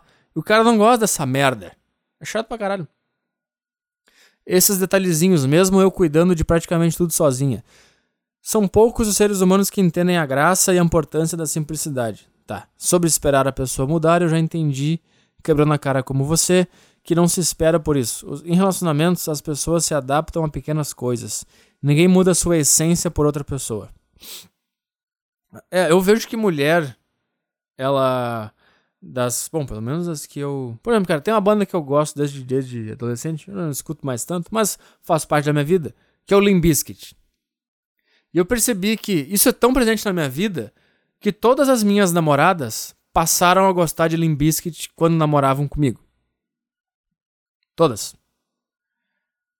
Uh, eu tive três. A primeira já gostava um pouco, mas começou a gostar mais por causa de mim. A segunda nem conhecia Limp Bizkit e começou a ouvir por causa de mim. E a terceira também não conhecia e começou a ouvir por causa de mim. E não é só ouvir, é de baixar música, botar no, no iPhone, botar no celular, ouvir no dia a dia, ver clipe, ver show, me mandava foto vendo o show. Porque eu vejo que elas se adaptam. É que elas se adaptam ao que é interessante se adaptar no momento. Por exemplo, ela estava comigo. O que, que era interessante se adaptar no momento? Se adaptar a uma vida sem festa, sem bebida, ouvir Limp. Então ela se adaptou àquilo. Claro, isso é do bom coração delas e, e, e do medo de ser abandonada, do medo de ficar sozinha e não ter um macho que vai proteger ela e dar filho para ela. Por isso que elas se adaptam a esse ambiente. E, e aí quando Bom, ela tá comigo, ela, ela se molda às minhas características de ser mais sozinho, de não ser sociável, de não ir pra festa, de não ir pra bar, de não ter vários amigos, de não ter várias programações. Ela se adapta àquilo. Vou usar só o Limbiskit vai ficar mais, mais, mais, mais, mais simples. Então ela começou a ouvir Limbiskit, ela me mandou, ah, qual é o CD do Limbiskit que eu baixo aqui, eu quero ouvir. Então ela tá demonstrando que ela tá comigo, que tá, com minha, tá junto com a minha vida. Por quê? Porque medo de ser abandonada. Quando ela decidiu acabar comigo, ela ficou abandonada. Porque ela não tinha amigas próximas e ela não tinha mais eu. Qual era agora o contexto que ela tinha que, que, que acatar e se moldar para não ser abandonada? O grupo das amigas. O que, que essas amigas fazem? Bar, balada, pegação, feminismo, esquerdismo. Então ela começou a se moldar nesse, contexto todo para se encaixar num grupo, para não ser abandonada, para não ficar sozinha. Se ela conhecer um cara que gosta de tal outra coisa e ela começar a se envolver com esse cara, ela vai começar a se moldar de acordo com a vida desse cara para ficar com esse cara para não ser abandonada. Então vejo que a mulher é assim, a gente, cara, a gente não se molda a, me a merdinha. Pelo menos quando o cara tem uma personalidade mais concreta, eu vejo que a gente não se molda tanto as coisas que ela gosta. Ah, eu gosto de bar, de balada. Eu não gosto. Foda-se. Que aí vai eu eu fora. Sabe? Ah, ela gostava de Rihanna. Nunca ouvi 10 segundos de uma música da Rihanna. gostava de Beyoncé. Nunca ouvi 10 segundos de uma música da Beyoncé. Porque a gente não precisa se moldar, porque eu acho que a gente, a gente tá mais capaz de viver abandonado e sozinho porque o macho, né, qualquer espécie, ele tende a ser abandonado e viver sozinho. Tem um livro que eu li há um tempo que eu tenho que até ler de novo, que é o, o Sexo Privilegiado. Ele mostra uh, que, na verdade, o, o, sexo feminismo, feminino é o sexo privilegiado, que sofre menos, morre menos, etc. Ele estava usando o exemplo dos cavalos, que a maioria dos cavalos morre sozinho, sem companheira sexual, não reproduz e morre sozinho. Então eu vejo que o macho na espécie humana também tá mais adaptado a ser sozinho. E é por isso que a gente não fica se moldando a, a ambientes, a contextos. E tu pode ver, cara, que quando tu tem um macho que se molda a ambientes e contextos, ele é, um, é o esquerdo macho, feminista, que começa a aderir os discursinhos das pessoas ao redor, justamente por ele ser abandonado e não conseguir transar com ninguém. Mas esses caras não são machos. Tron olha para eles e sente testosterona. Tá me entendendo? Eles, eles começam a se moldar tanto no mundo feminino que eles começam a se tornar mulheres também, com traços afeminados, com o rosto mais redondo, com baixa testosterona, magrinhos, fraquinhos. Enquanto o cara que é isolado e sozinho e fala, foda-se vocês, o cara tem a, o cara tem a cara de homem, o cara tem cara de macho, o cara parece um homem. Não é, não é interessante que todos esses esquerdomachos, esses feministas, eles são tudo meio testosterona baixa, aquele, aquelas barbas no, no pescoço que são encrespada, os bracinhos fininhos, a barriga de merda, sabe? Tudo fraquinho, tudo falam delicado, e quando tentam simular alguma agressividade sai uma, uma bosta qualquer. Tipo, tem um cara que é um líder aí dos movimentos estudantil, eu acho, que ele virou meme na internet porque ele tem uma vozinha bem, bem, bem, bem fininha. Estamos aqui para lutar pela revolução. Não sei se já viram esse cara. É isso que acontece com o cara que começa a se moldar para ser aceito nos grupinhos. Ele começa a se tornar uma mulher. Por que uma mulher faz isso? O homem se torna mais homem quando ele rejeita o grupo e quando ele segue a vida de acordo com o que ele pensa, um soldado solitário. E é assim que ele se torna grande. Por isso que o homem ele acaba tendo essa cara mais fechada, mais quadrada, com mais testosterona, porque ele teve que desenvolver isso justamente para se proteger pelo fato dele ser sozinho. Então quando tu. Eu tô. Porra, tô numa linha de raciocínio maluca aqui, nem sei como é que eu concluo isso. Eu quando tem um cara que. Hoje nós vamos lutar pela.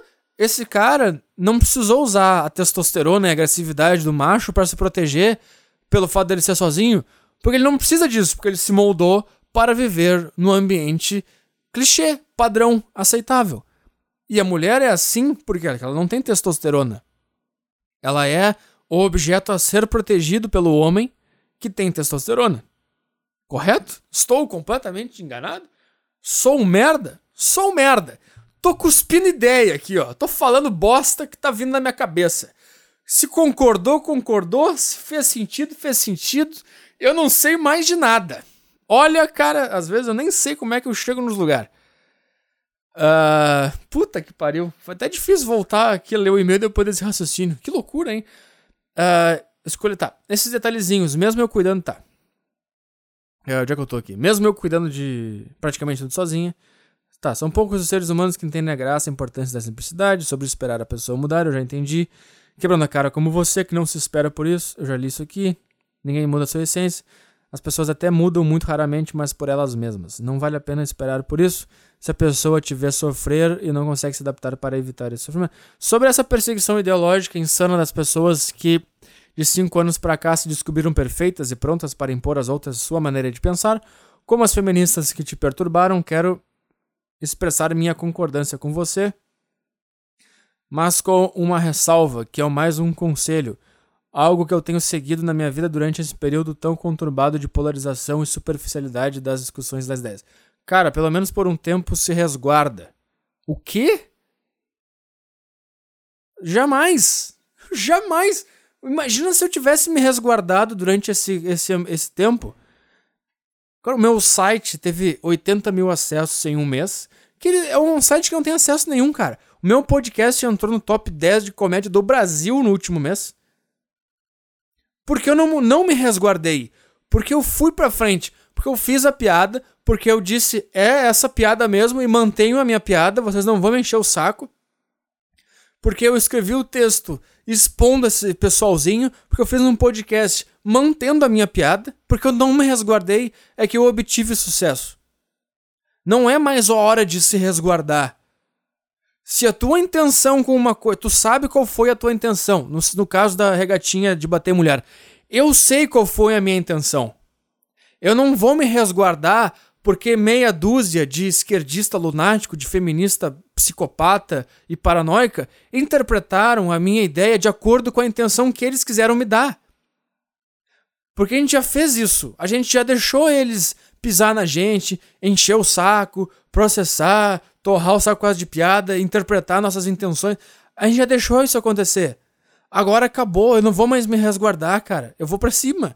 Porque eu sei qual é a minha intenção. A minha intenção não é brigar, não é dar soco na cara, não é bater em mulher, não é estuprar. A minha intenção é. A minha intenção é entreter, fazer um podcast, fazer uma piadinha e provocar. Essa é a minha intenção. Eu sei qual é a minha intenção. Eu não vou me resguardar. Até, até outro ponto, cara. As minhas influências no mundo do, da, da comunicação não se resguardam. Eu tô seguindo ensinamentos de pessoas que eu aprendi há muito tempo. Eu, eles não se resguardaram, eles foram para cima, eles continuaram. Não é que não é ir para cima de ir para cima, é de dizer assim, cara, tu quer que eu pare de fazer? Eu não vou fazer. Eu não vou na tua casa dar soco na tua cara. Eu vou continuar na minha casa fazendo as coisas que eu faço. Se tu não gostou, tu não vem na minha casa. E antigamente, quando um cara fazia na sua casa a sua piada, o seu texto, blá, blá, as pessoas histéricas vinham na casa dessa pessoa e diziam: Você não pode falar isso na sua casa. E o que está acontecendo agora? A gente está falando: Não, na minha casa, mando eu eu vou falar. Eu vou fazer meu programa. Eu vou fazer minhas piadas na minha casa. Eu não vou para cima. Eu, quando digo para cima, é de manter a posição e de dizer, na minha casa mando eu. Não é de sair da sua casa e ir até a casa dele e enfrentar, entendeu? Então quando vem alguém na minha casa dizer que a minha intenção é bater em mulher, que eu tô, que eu sou machista, que eu tô ameaçando perseguir mulher, eles estão fazendo isso porque eles querem que na minha casa eu pare de ser quem eu sou. Só que na minha casa eu não vou parar de ser quem eu sou. Foi você que nunca pisou na minha casa, nunca entendeu o que eu faço na minha casa. Você abriu a janelinha, viu um negocinho, interpretou tudo da tua cabeça e, e começou a espalhar que eu, que eu bato em mulher, que eu sou machista. E as ex-namoradas começaram a aproveitar que eu tava em evidência para começar a ter aceitação do seu grupinho. Começaram a. Só que é o seguinte, cara. Eu não fui até, até eles encher o saco deles. Eu continuei na minha rede social, no meu podcast, na minha página, com os meus ouvintes, na minha casa. E eu vejo que quando tu mantém. Porque quando eles, quando eles é, cercam alguém que fez uma piadinha que eles não gostaram, eles cercam essa pessoa, a pessoa não aguenta a pressão social, pede desculpa e muda. E aí eles seguem pro próximo alvo. Quando eles fizeram comigo isso, eles acharam que eu era um mero estudante da faculdade de jornalismo que falou o negócio e ia se fuder. E quando eles viram que o buraco era muito mais embaixo, sabe o que eles fizeram? Nada. Nada. Acabou a discussão quando eles perceberam que eu não era só um estudante de jornalismo. Porque eles escreveram nas suas páginas: olha aqui o estudante de jornalismo da PUC, que é machista e blá blá blá. Porque na cabeça deles eu sou só um estudante de jornalismo. Eles não sabem que eu sou o Arthur Petri, que eu tenho um público, que eu tenho um podcast, que eu sou seguido razoavelmente bem por, uma, por um pessoal. Eles não sabem disso. Eles acharam que eles iam pegar alguém. Então, quando tu mantém o pé e tu explica, não, a minha intenção foi essa, eu sou isso aqui, eu continuo sendo isso aqui, eu não vou me rebaixar a vocês, seus merda.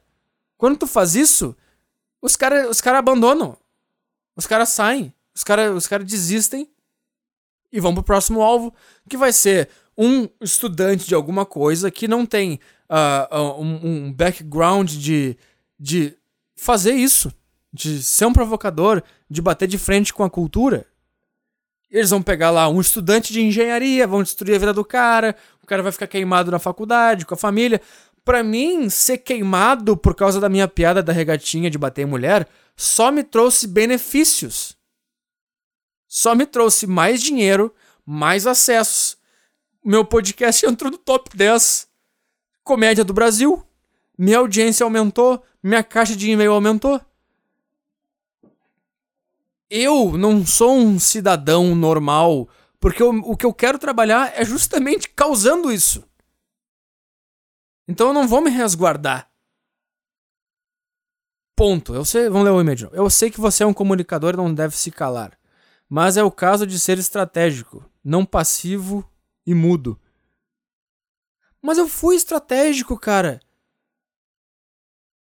Eu fui completamente estratégico. Quando eu vi o rolo que deu o meu tweet, qual foi a minha estratégia? Vamos aproveitar este momento. Escrevi o texto, fiz o podcast, escrevi coisa na minha, na minha rede social. Aumentou, eu tinha 900 seguidores quando aquilo aconteceu. Hoje eu tenho 1.700 o meu, meu podcast subiu, minha página do, do podcast subiu, comentário subiu, acesso subiu. Eu fui estratégico. Se eu não fosse estratégico, eu ia me cagar, eu ia calar minha boca e eu ia sumir. Isso seria não ser estratégico. Eu sou, uma, eu sou uma professora em uma universidade pública e sei o que é pensar em cada palavra e medi-la para não ter um problema absurdo. Seja só encheção de saco ou até mesmo sofrer processo. É isso que eu tô te dizendo, cara. Tu é professora, tu tem a missão de ensinar. Eu tenho a missão de entreter. E é uma missão que eu dei a mim mesmo. Nem tenho essa missão porra nenhuma. Então, me libera ainda mais pra falar mais coisas ainda. E, de novo, cara, as pessoas que me influenciam. Elas não, não são assim, medir cada palavra. O Bill Burr, ele fala tem uma entrevista dele no, no Bill Maher, aquele outro cara, tem cabelo branco e tal. Ele, ele tava falando, o, o Bill, o entrevistador perguntou pro Bill Burr sobre uma polêmica que deu com ele porque ele falou um negócio de feminismo. E ele falou: que polêmica? Meia dúzia de gente no, no computador? Entendeu? É esse, esse o ponto. É meia dúzia de gato pingado. São uns idiota da universidade. Quer me expulsar da universidade? Me expulsa. Eu não gosto da universidade. Tô lá por obrigação, quero pegar aquele diploma e cagar em cima dele depois caguei pro diploma. Querem me excluir do, do contexto de universidade? O cara me exclui. Eu só tenho a ganhar com isso. Tu imagina, aluno de jornalismo é expulso da faculdade por causa de piada. Tu imagina onde ia parar o meu podcast se isso acontecesse? Onde o meu site ia parar se isso acontecesse? Tá entendendo, cara? E não tem os processos, cara. Porque quem pode e quem vai, quem já tá mexendo os palitos pra, pra acontecer, sou eu. Eu tô indo pra cima de processo. Eu tô, eu, eu tô indo na polícia é, de crimes virtuais e vou denunciar o que fizeram comigo. Eu já tive reunião com uma advogada para ver o que a gente pode fazer. É isso que eu tô dizendo, cara. Tá na hora. Acabou essa merda deles, cara.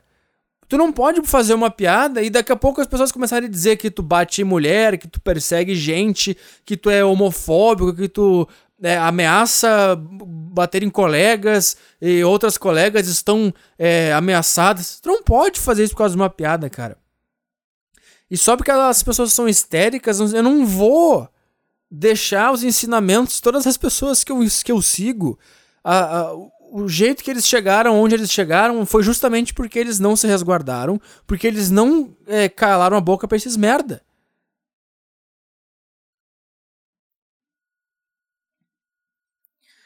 Uh, eu sou.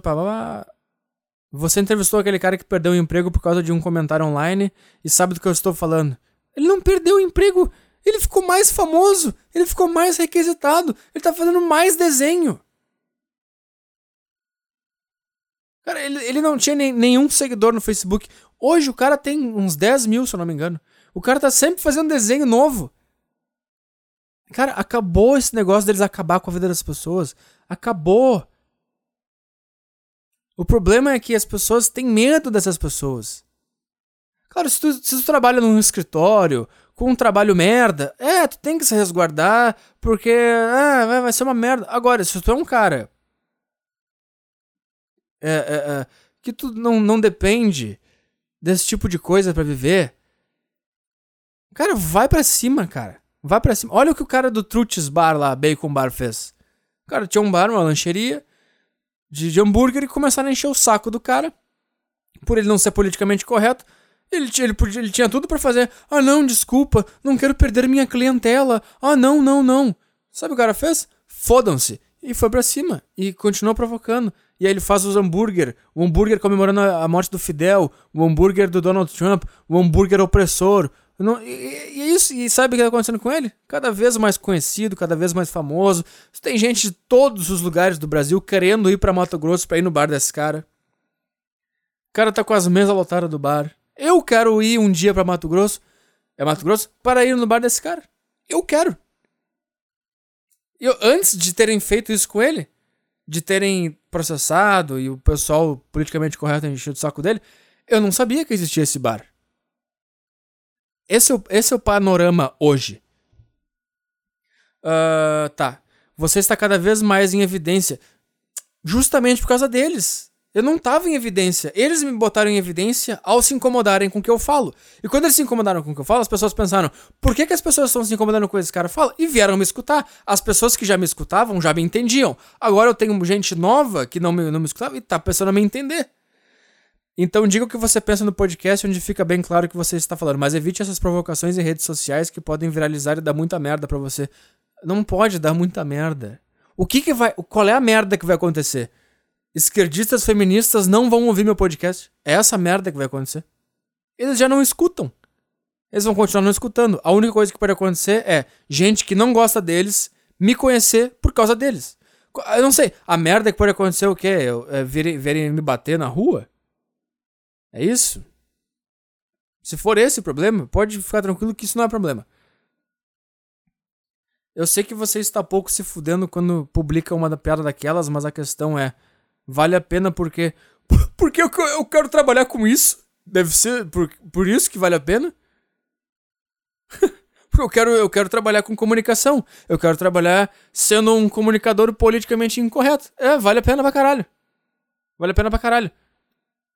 É que nem tu dizer pra um cara que quer, sei lá, cara. O cara quer ser piloto de, de carro, aí o cara vai lá e pilota o carro por cinco minutos. Ele fala, vale a pena, hein? Pilotar esse carro? E o cara vai pensar, cara, vale porque eu quero ser piloto de carro. Vale. eu também não, não me identifico com nenhum lado e odeio essa polarização que só te rotula e te condena sem saber quem você é.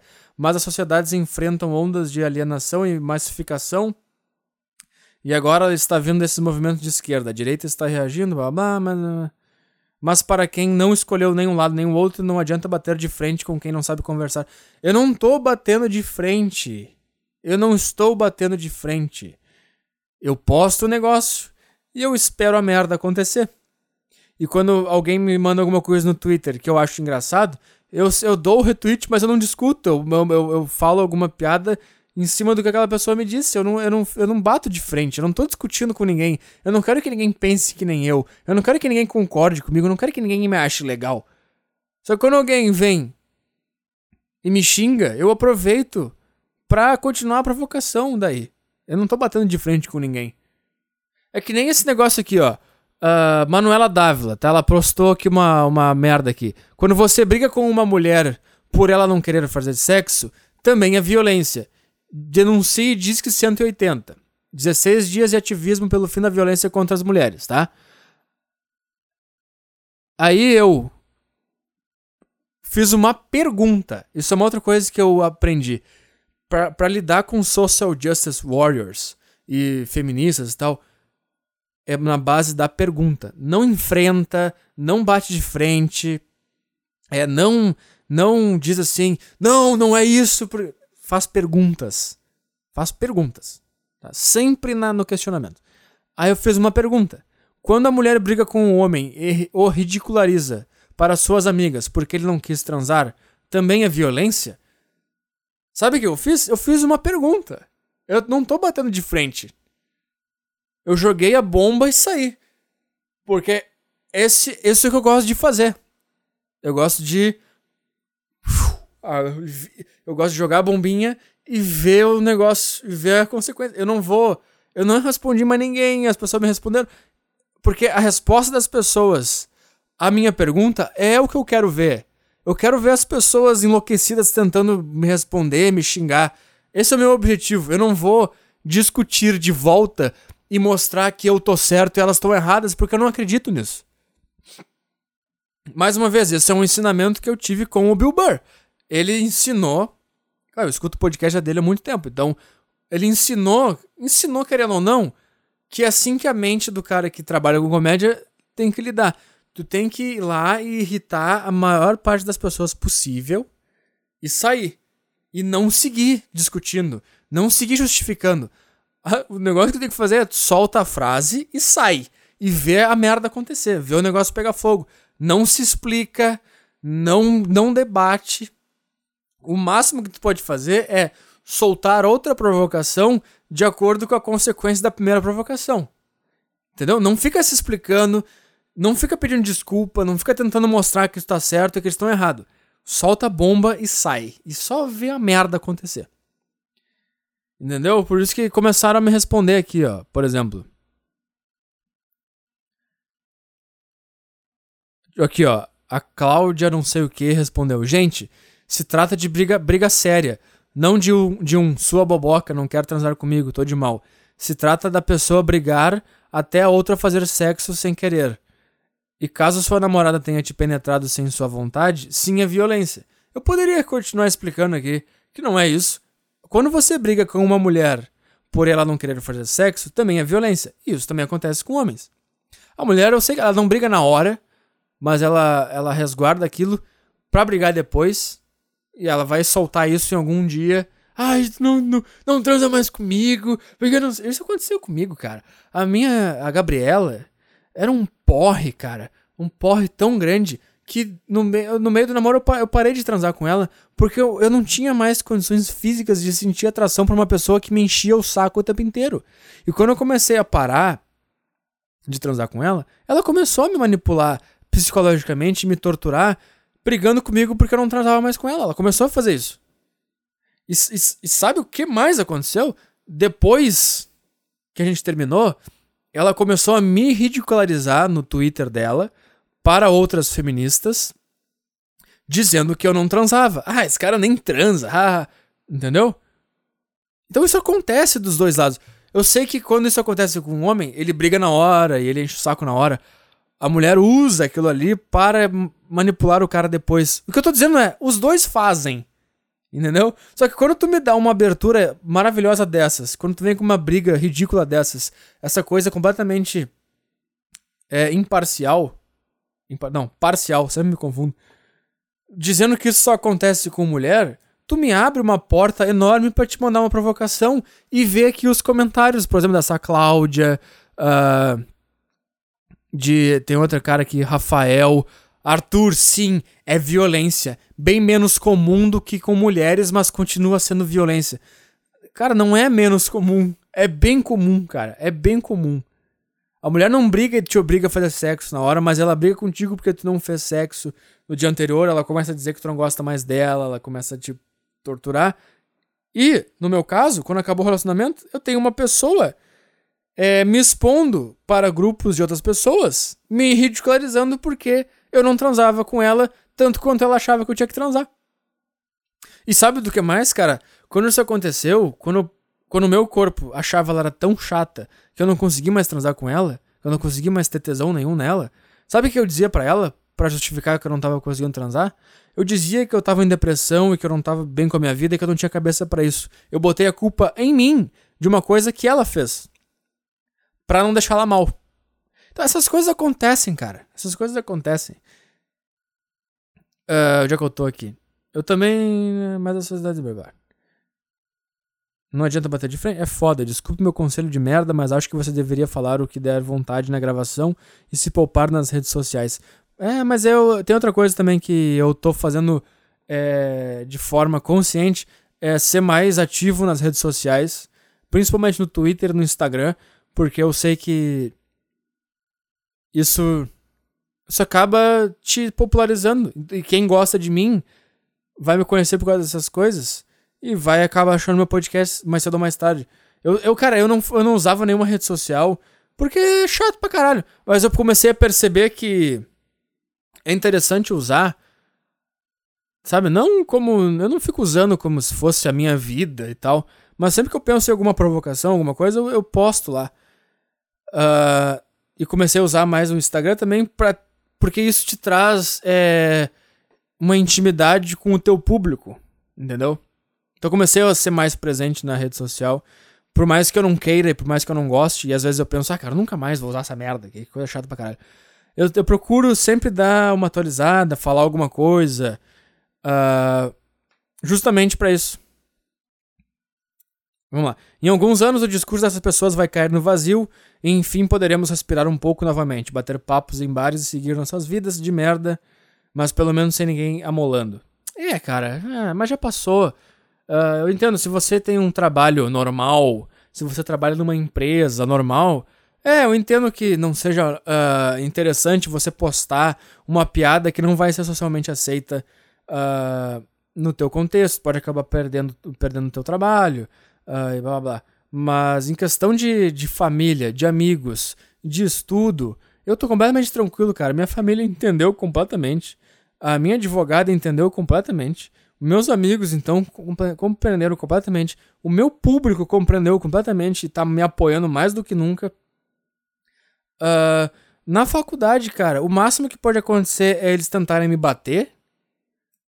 Uh, e agora, ser excluído pela, pelo grupinho de jovens esquerdistas na faculdade, tô cagando.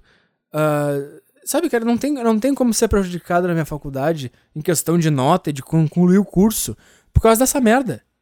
Tá me entendendo? É isso que a gente tá dizendo pra esses caras. Olha aqui, vocês são umas crianças birrenta. O mundo adulto não, não, não vai abaixar a cabeça por causa da birra de vocês. Nós somos adultos. Eu vou continuar indo pra faculdade. Eu vou, eu vou concluir meu curso, porque os professores não são crianças birrentas, são adultos. E vocês são crianças birrentas, né? E, e, quando tu segue a tua vida, quando tu continua fazendo a piada que eles não gostam, quando tu continua fazendo teu podcast, quando tu continua crescendo em nível de audiência, quando tu continua a tua vida normalmente, tu tá ignorando eles. E é, essa é a, a, a, a, lição que esses caras estão tendo agora. O mundo tá ignorando o grito deles. O mundo tá ignorando a frescura deles. E esses caras, esses, esses esquerdistas, feministas, eles são todos crianças mimadas. Que o mundo sempre se virou para atender os desejos deles. O mundo, no caso, a família, o pai, a mãe. Então eles cresceram achando que o mundo inteiro tem que estar de acordo com o que eles pensam, do jeito que eles vivem. E quando eles dão de frente com alguém que não vive de acordo com o que eles vivem, eles dão um eles querem censurar, eles querem perseguir, eles querem espalhar mentira, dizendo que tu persegue mulher, no meu caso. E quando tu ignora isso e segue a tua vida normalmente, tu tá dizendo, olha aqui, ó, o mundo tá cagando para vocês. Ninguém tá nem aí. Cada um vive a sua vida e tem as suas motivações e tem as suas intenções. O mundo não é a casa de vocês onde vocês pedem um negócio pra mamãe de vocês e papai e eles dão.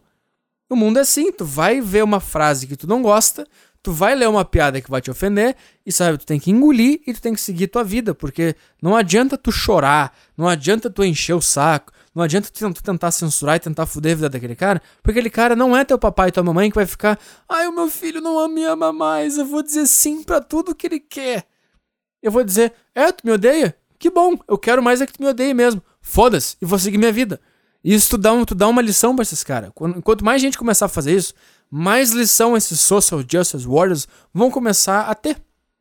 Eles vão começar a entender que o mundo adulto não é assim que tu chora porque tu leu um negócio que tu não gostou e tu começa a atribuir à pessoa que falou aquela frase um monte de crime, um monte de, de intenção que ele não tinha, só porque tu não conseguiu lidar com aquilo. Acabou, cara. Isso acabou. Segue. Tu faz tua piada porque tem tuas intenções. Tu sabe que Tron é racista, tu sabe que Tron é homofóbico, tu sabe que não é machista, até porque quem é não faz piada sobre isso, porque aquilo ali é um assunto muito sério para eles. Então segue vivendo, cara. E, e, quando, eu, quando eu segui a minha vida, quando eu. Só não segui, mas como eu, como eu insisti no assunto e continuei provocando, tu tá dizendo para esses caras: eu não sou teu pai, eu não sou tua mãe, se tu me odeia, eu estou cagando se tu me odeia. Eu vou continuar sendo o que eu sou. Essa é a mensagem. Então, essa é a mensagem do podcast de hoje. Entendeu? Siga. Contando que você esteja completamente ciente de qual foi a tua intenção com a tua atitude ou com a tua frase. Se tu sabe que não tem maldade, se tu sabe que tu não é preconceituoso, se tu sabe. Normalmente, é, claro que tu sabe, né, cara? Se, se eu fosse machista, se eu batesse em mulher no meu dia a dia, tu acha que eu ia fazer uma piada dessas? Claro que não, caralho. Porque eu ia parar de poder bater em mulher. Porque as pessoas iam tomar conhecimento que eu bato em mulher. E aí eu não ia poder mais ir na faculdade de bater em mulher. Porque essa, esse é o cenário que eles criaram, que eu ia botar um. Sabe, cara, às vezes eu acho que eles têm que começar a, a parar e pensar, tá, eu acho que esse cara com essa piada, disse que ele vai bater em mulheres. Tá, então vamos botar isso aqui na realidade. Aí na, na, na mente deles tem um cara em casa. Aí ele abre o armário e. Opa, essa regata aqui me permite bater em mulheres. Aí ele bota a regata pra dentro da calça e sai na rua e passa uma mulher e pá, e começa a bater na mulher. Aí ele vai na faculdade, passa uma mulher no corredor e ele pá, bate na mulher. Porque na cabeça dele, ele tem uma regata que permite ele bater em mulheres. Essa é a realidade que eles criaram. Você tá entendendo, cara? E eles não conseguiram parar e pensar e entender a realidade que eles criaram.